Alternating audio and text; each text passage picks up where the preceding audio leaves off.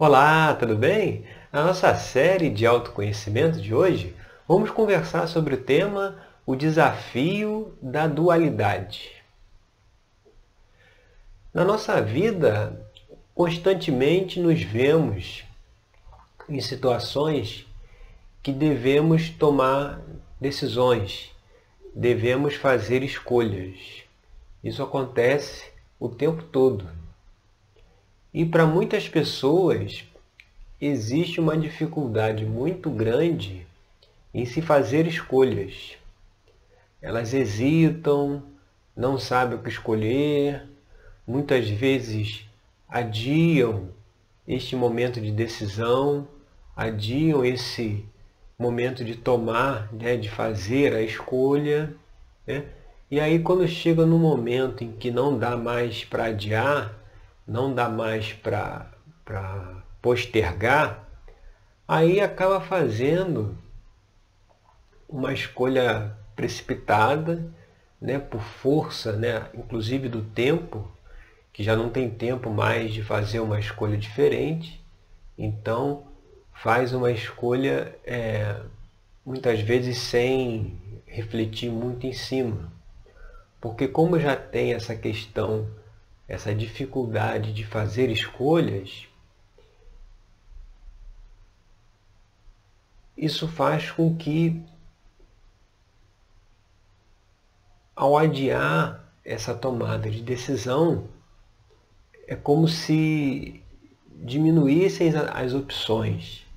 Né? Se tivesse feito a escolha lá atrás, teria mais opções para poder se decidir.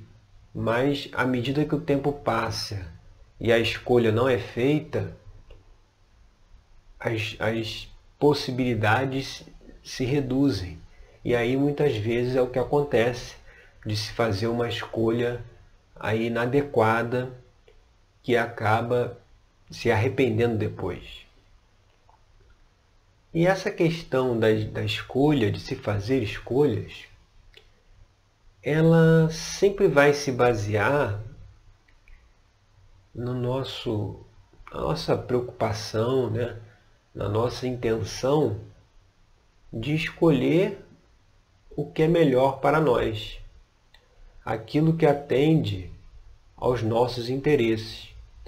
Muitas vezes, essa postergação da escolha acontece porque percebemos que aquela escolha que talvez seja do nosso interesse não não seja mais apropriada, não seja aquilo que deveríamos fazer. E aí quando se entra nesse conflito, quando se entra nessa dualidade de o que eu quero fazer e o que eu devo fazer, é que o processo estanca, é que paralisa tudo.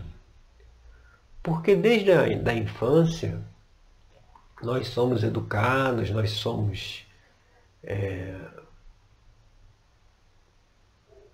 educados mesmo, nós somos orientados a viver dentro da individualidade, da separatividade em que eu sou eu e o outro é o outro. E dentro dessa energia muito presente no planeta da competição, em que para você ter sucesso, né, o, o, ser humano ele, ele em, em, última instância ele busca o que? Ele busca é, a felicidade, ele busca ser feliz. E aí, aqui no planeta se convencionou de que para ser feliz você precisa competir, você precisa duelar o outro para conseguir o seu lugar ao sol. Então, dentro dessa perspectiva da competição, da separatividade, é que nasce a dualidade. A dualidade ela vai existir no sentido que sempre vamos nos confrontar com o nosso interesse ou o interesse coletivo. Aquilo que eu, que eu devo fazer ou que eu deveria fazer e aquilo que eu quero fazer. Como a gente, como nós fomos ensinados, orientados sempre no caminho de ver o próprio interesse, você vê, as questões que existem hoje no mundo são um reflexo único e exclusivo de das pessoas estarem vendo o próprio interesse, estarem vendo os próprios ganhos, né, os próprios benefícios.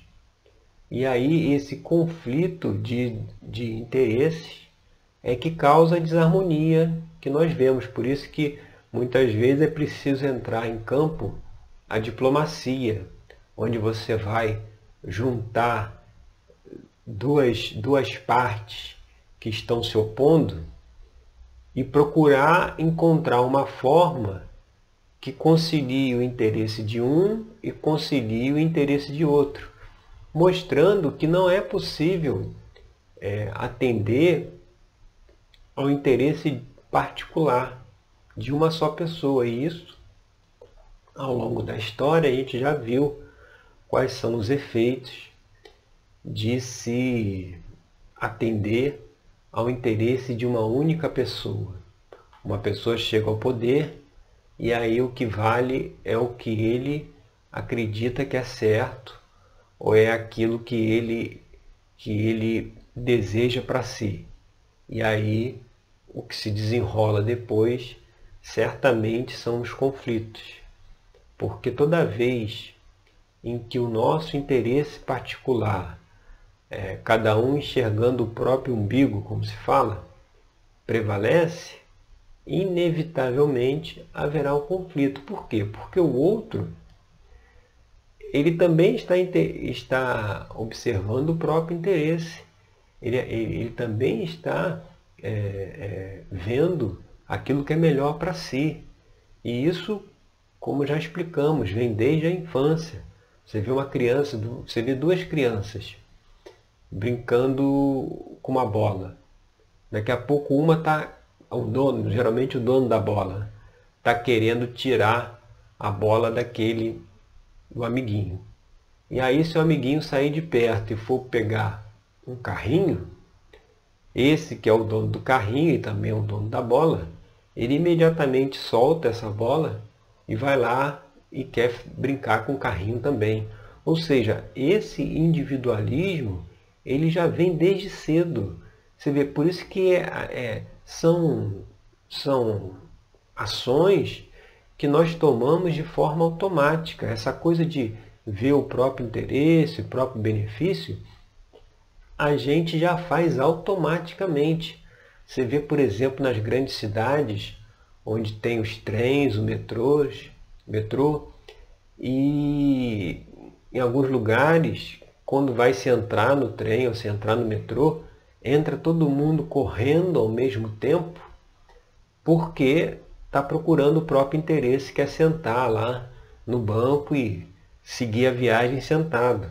Ou seja, não há aí nenhuma, nenhum pensamento coletivo, né, de se entrar com calma e se perguntar quais as pessoas idosas que gostariam de sentar, quais as pessoas que estão com algum problema de coluna, por exemplo, e gostariam de sentar, quais as pessoas que vão descer no final da linha e gostariam de sentar. E aí muitas vezes, se tivesse, se fosse feita essa escolha, né, daria lugar para que todos que têm a necessidade de sentar pudessem se sentar e aqueles que puderem ir em pé em benefício do outro, para ajudar o outro, iriam em pé. Só que isso a gente falando aqui é, é uma utopia. Isso é algo que parece inimaginável. Né? É, uma, é uma opção que não, que não é analisada, né? É, é uma, é uma opção que não existe. Mas isso, por que, que acontece? Porque desde a infância nós já vivenciamos essa energia da individualidade, da separatividade. Por isso, né, a proposta aqui desse trabalho, gravar esses vídeos aí da série de autoconhecimento e também lá das reflexões dos signos para o mês, é justamente trazer esse despertar, trazer essa mensagem de que nós fomos educados de uma forma, nós temos certos padrões de comportamento por conta da forma como nós fomos educados, ensinados, orientados, e para que tenhamos mudanças na nossa vida, a gente precisa rever esses padrões de comportamento, que é como se fala também, rever as crenças, rever a visão de mundo, porque é, é, é entender que nós aprendemos tudo errado, tudo ao contrário do que deveria ser. E precisamos é, admitir, é o primeiro passo, admitir que aprendemos errado, admitir que precisamos rever isso, admitir que precisamos mudar a forma de pensar, a forma de agir, mudar os nossos valores, as nossas percepções, na verdade questionar se os nossos valores e as nossas percepções estão alinhados com a realidade do universo, como o nosso universo aqui foi projetado. E uma maneira muito simples de saber se os nossos valores, as nossas crenças estão alinhadas com o universo é avaliar o quanto de alegria, o quanto de felicidade bem-estar tem na nossa vida. Porque se a nossa visão, se os nossos padrões de comportamento estão de acordo com a realidade última, é obrigatório com que tenhamos alegria, tenhamos felicidade, tenhamos paz. Se isso não existe, é porque os nossos valores foram apoiados em bases diferentes. Por exemplo, aquelas pessoas que acreditam que a divindade, né, que Deus, que o Criador é vingativo, né? ele, ele castiga. As pessoas que têm essa visão de mundo, né, e são muitas aí no planeta que têm essa visão, muitas vezes inconsciente ainda, mas é, é, é o que rege a vida da pessoa é, é o inconsciente. Né? Então, eles têm essa percepção então, elas acabam trazendo essa visão para o seu dia a dia. Ou seja, se fazem alguma coisa que foi errada, que eles consideram errada, as pessoas já começam a se punir, já começam a se castigar pela culpa, né? pelo arrependimento. Ou seja, como a divindade castiga, ela também pode castigar, ela também deve castigar. E isso é uma visão de mundo. Se a visão fosse outra, de que o, o Criador não castiga, né? aquela famosa frase que Deus é amor, né? se fosse por aí, a pessoa iria se perdoar por aquilo que fez que tivesse, né, que não foi correto, e iria buscar o porquê daquele comportamento o porquê que agiu daquela forma, aonde que padrão né, automático de comportamento existe para que, para que faça as coisas daquele jeito e como identificar isso, superar isso, mudar, né, que é justamente o trabalho que a gente faz lá dentro da terapia tarológica. Lá nesse trabalho de autoconhecimento individual, a gente vai utilizando o tarô mitológico para trazer essas questões que as pessoas precisam se conscientizar. Essas questões que estão lá né, dentro da, da, da visão de mundo, das crenças que ela tem, de, baseado na criação que teve aí ao longo dos anos, e que precisam ser revistas e mudadas porque são elas que moldam, são elas que orientam o seu comportamento. E muitas vezes como é algo que já está é, bem enraizado, a gente não percebe, é o que se chama da, da autossabotagem. Sutilmente, né, nós nos sabotamos, sutilmente é, não deixamos seguir adiante aquilo que tínhamos projetado, porque se tem, por exemplo, essa crença aí da culpa, do castigo, no primeiro momento que começamos a nos sentir felizes, né, satisfeitos, já vai vir um pensamento de que não mereço.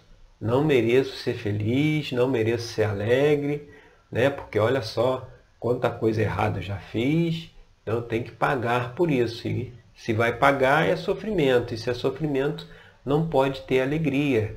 Então muitas pessoas, infelizmente, elas, elas tiram esse padrão de alegria das suas vidas porque elas não aceitam é, ser alegres, não aceitam ser felizes, não acreditam que mereçam ser felizes, por conta de todo é, essa visão de mundo aí deturpada, que não é de hoje, isso aí aqui na nossa sociedade, no planeta já vem de milênios, né? Só ver a história aí, sobretudo das religiões, o, o quanto de deuses punitivos que existe,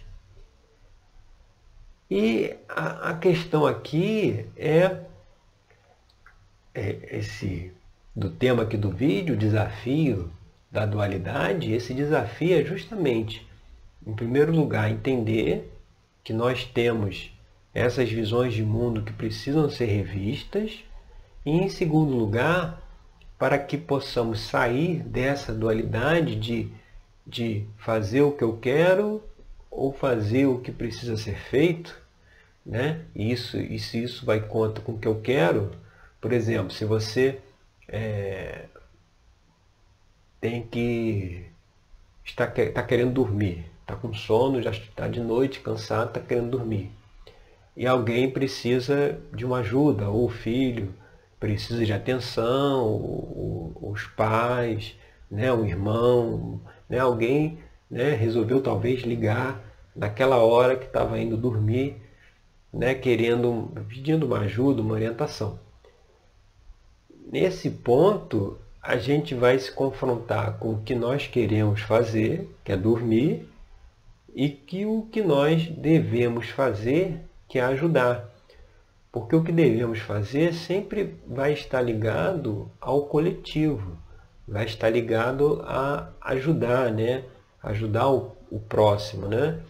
É, é, o dia que todos tiverem esse tipo de pensamento, ou seja, o seu foco seja sempre é, é, aquela, aquele exemplo que nós demos da, da diplomacia, né? que você tem dois lados opostos, que você tem que buscar uma solução que, que harmonize e fique boa para os dois. Então, quando a gente busca, dentro das nossas escolhas, das nossas decisões, fazer aquilo não que talvez seja o nosso interesse primeiro, mas que seja algo que vai trazer uma harmonia, ou seja, não trará conflito com uma outra pessoa, né? É, é aquela, é aquela terceira opção, né? Porque a primeira opção é o que eu quero, a segunda opção é que a outra pessoa quer, e a terceira opção é a forma de nos atender de maneira com que não haja conflito. Então, quando se vive dessa forma, buscando sempre as soluções, as decisões para que haja harmonia, aí já superou esse desafio da dualidade, porque a dualidade vai ser sempre entre o que eu quero, especificamente, e o que trará maior maior benefício para todos. É, é sair daquela visão de fazer o que vai me beneficiar para fazer o que beneficiaria a todos, inclusive a mim. Porque quando é só fazer uma reflexão aí, quantas vezes você já é, tomou uma decisão que ajudou o outro, né? E, e, na sua cabeça, às vezes até essa hesitação de tomar a decisão é porque pode acreditar que aquilo vai te prejudicar. É uma decisão que beneficie outra pessoa e que possa vir a te prejudicar. E aí com isso a gente adia essa tomada de decisão. Mas quantas vezes já se tomou decisões em favor de outra pessoa, né? É o, é o pai que, que acorda no domingo de manhã, pega os filhos e vai passear na praia para que a esposa possa ficar dormindo em casa, né, descansando aí da semana. E aí quando ele chega em casa, ele tomou essa decisão por um com um benefício pessoal, ou seja, talvez estivesse culpado aí de passar a semana inteira sem ver os filhos e aí resolveu no domingo levar os filhos para passear enquanto a mãe estava dormindo. Pensando, tomando essa decisão unicamente olhando para si. Né? Se tem uma culpa de que não está dando atenção, então para eliminar essa culpa, vai lá e leva os filhos para passear pela manhã. Mas aí quando a pessoa chega em casa, ela descobre surpresa que a esposa está lá feliz da vida, é, preparando o almoço aí da família para o domingo, e ela está feliz porque na cabeça dela ela, ela imagina que ele saiu com os filhos para passear justamente para que ela pudesse dormir mais. Ou seja, se a, a intenção foi particular de superar uma culpa de não estar com os filhos aí durante a semana. Mas se tivesse tido uma, uma tivesse feito a tomada a decisão pelo bem do outro, pelo coletivo, ou seja, bom, minha esposa está cansada, é, eu vou dar uma colher de chá para ela, tirar as crianças de casa aqui pela manhã, para que ela possa descansar mais. Você vê, se fizesse isso, teria atendido o seu próprio interesse, que era estar na companhia dos filhos, e o interesse do outro que queria descansar. Então você pode fazer uma avaliação que vai ver que quando nós decidimos pelo bem comum, o bem coletivo, né, não só olhando para a individualidade, o nosso desejo particular ele sempre acaba sendo atendido. Né? Isso é uma, uma questão que não adianta a gente falar que é dessa forma. É preciso fazer. Né? Nada do que a gente comenta aqui é, deve ser adotado como uma regra ou uma lei rígida. É apenas uma sugestão e que deve ser validada por cada um ao colocar esses conceitos que são passados na prática, ao buscar colocar isso no cotidiano, no dia a dia, que aí vai avaliar se realmente é, tem validade ou não. Porque a gente fica muito preso a regras, a conceitos de como as coisas deveriam ser, mas não coloca isso em prática. Se colocar em prática né, sempre esse, esse olhar pelo coletivo, ou seja, sempre buscando tomar decisões que traga harmonia para o entorno, para quem está em volta, e não seja uma decisão que é assim, bom, eu vou fazer isso aqui que é o melhor para mim e o, e, o, e, o, e o resto que se vire. Por exemplo, é igual quando você está numa, numa, numa rua, né, trafegando, e aí você, e aí alguém sai, por exemplo, num posto de gasolina e, e, e quer entrar na pista. E aí você diminui, faz sinal para que a pessoa possa entrar na pista. O que normalmente é feito é que a pessoa acelera para não deixar o outro entrar na sua frente. Mas se você faz isso, né, deixa aquela pessoa te ultrapassar, muitas vezes lá na frente, né, é aquela pessoa que está numa situação né, à sua frente e que pode ser quem deixe você passar né, na frente dela, ou seja, retribuiu esse favor. Esses conceitos, eles são muito bonitos na teoria, né? A teoria né, de você ser é, é, é, generoso, ser educado, ser gentil, né? Isso aí é, funciona muito bem na teoria. Na prática é que precisa isso ser vivenciado, precisa ser é, é, é, essa energia precisa ser manifestada na prática. O que se manifesta na prática é a energia da individualidade, da separatividade.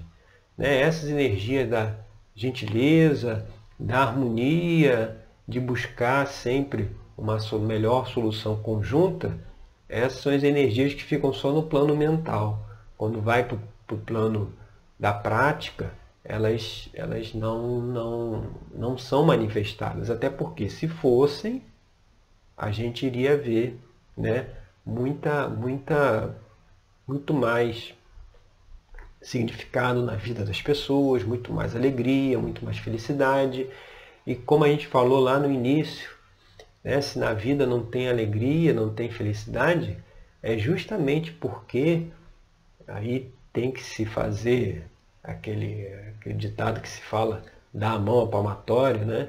fazer realmente uma auto-reflexão e ver que essa felicidade não existe porque o foco possa estar, né, até que ponto o foco está sempre em atender aos meus interesses, em que as coisas aconteçam do jeito que eu quero. E aí se não acontece, não acontece do jeito que eu quero, isso aí me, me, me frustra e traz infelicidade. E né, fica essa busca da felicidade constante e ela só vai ser alcançada quando se sair dessa dualidade eu e o outro. Quando sair dessa, dessa dualidade do meu interesse. Quando passa para a unidade, onde todos né, são uma coisa só, então ao atender o interesse do outro, ao ajudar o outro, se é uma coisa só, eu vou está ajudando a mim mesmo. Eu também vou estar tá sendo beneficiado. Porque se fosse separado, aí ele se beneficiou e eu não. Porque estamos separados. Se não estamos, se estamos conectados, o benefício para ele, inevitavelmente, é o benefício para mim. Assim como o malefício para ele é um malefício para mim também. Então, é preciso fazer essa reflexão de que até que ponto as nossas escolhas estão centradas unicamente no nosso bem-estar, no, no, nosso benefício, né? e não talvez num, num interesse mais coletivo, num, num, num, benefício que seja bom para mim, mas seja bom para o outro também. É, vai ser sempre a terceira opção. A primeira é a minha, a segunda é a dele e a terceira é a nossa sempre vai, vai, vai, vai acontecer dessa forma. Né? Por isso que é preciso fazer essa reflexão, porque talvez esse conflito entre o que eu quero fazer e o que eu devo fazer é que traz essa batalha, essa luta interna, né? Até lá no nosso tarô mitológico, isso aí é representado aqui pelo oito de espadas onde a gente vê Orestes aqui no meio, entre as três fúrias e o deus Apolo, que está aqui de braços cruzados, né? Ou seja, ele está entre a luz e a sombra. Ele está entre o que ele deve fazer, né? o, que ele, que ele, o que ele deveria fazer, e no conflito em relação ao que ele quer fazer. Porque na realidade aqui ele não quer fazer nada. Ou seja, quer continuar paralisado, quer continuar é, sem tomar uma ação, sem tomar uma decisão. Mas, inevitavelmente, ele vai ter que fazer uma escolha. Ou vai ser pelo, pelo interesse particular, e aí ele, ele tem medo do que pode acontecer, né, representado aqui pelas três fúrias aqui, essas três imagens aqui escuras, ou vai ser pelo interesse coletivo, né, pelo bem maior, representado aqui do lado direito pelo deus Apolo. Então, essa reflexão que traz o oito de espadas é a gente fazer escolhas entre o que nós queremos fazer e o que devemos fazer, é muito importante para que se possa alcançar a alegria, a felicidade que se busca tanto, mas que não vem por quê? Porque o foco está né, no, no meu interesse, no que eu quero, e não aquilo que, porque quando é o meu interesse, se eu estou pensando no meu interesse e o outro está pensando no interesse dele, inevitavelmente tem um conflito. E aí, onde é que vai ter alegria, onde é que vai ter felicidade? Não tem como. Agora, se eu estou pensando no outro e o outro também, aí você consegue uma harmonização. Uma boa vontade do outro só acontece a partir do momento que nós abrimos mão daquilo que queremos no benefício coletivo. Aí você já, já é, facilita com que o outro também possa abrir mão, possa também avaliar que a melhor forma seria a harmonia, seria aquilo que atendesse aos dois lados, tá certo? Então essa é a reflexão de hoje da nossa série. Se gostou do vídeo, você curta, compartilhe, né? leve essa mensagem para outras pessoas também. E eu agradeço pela sua companhia e até o nosso próximo encontro com mais uma reflexão aí para o nosso dia a dia, para questionar aí as nossas crenças, a nossa visão de mundo, que, como já explicamos lá no início, foram ensinadas, foram orientadas de forma equivocada e nós precisamos rever isso, tá certo? Então, obrigado pela sua companhia e até o nosso próximo encontro. Até lá!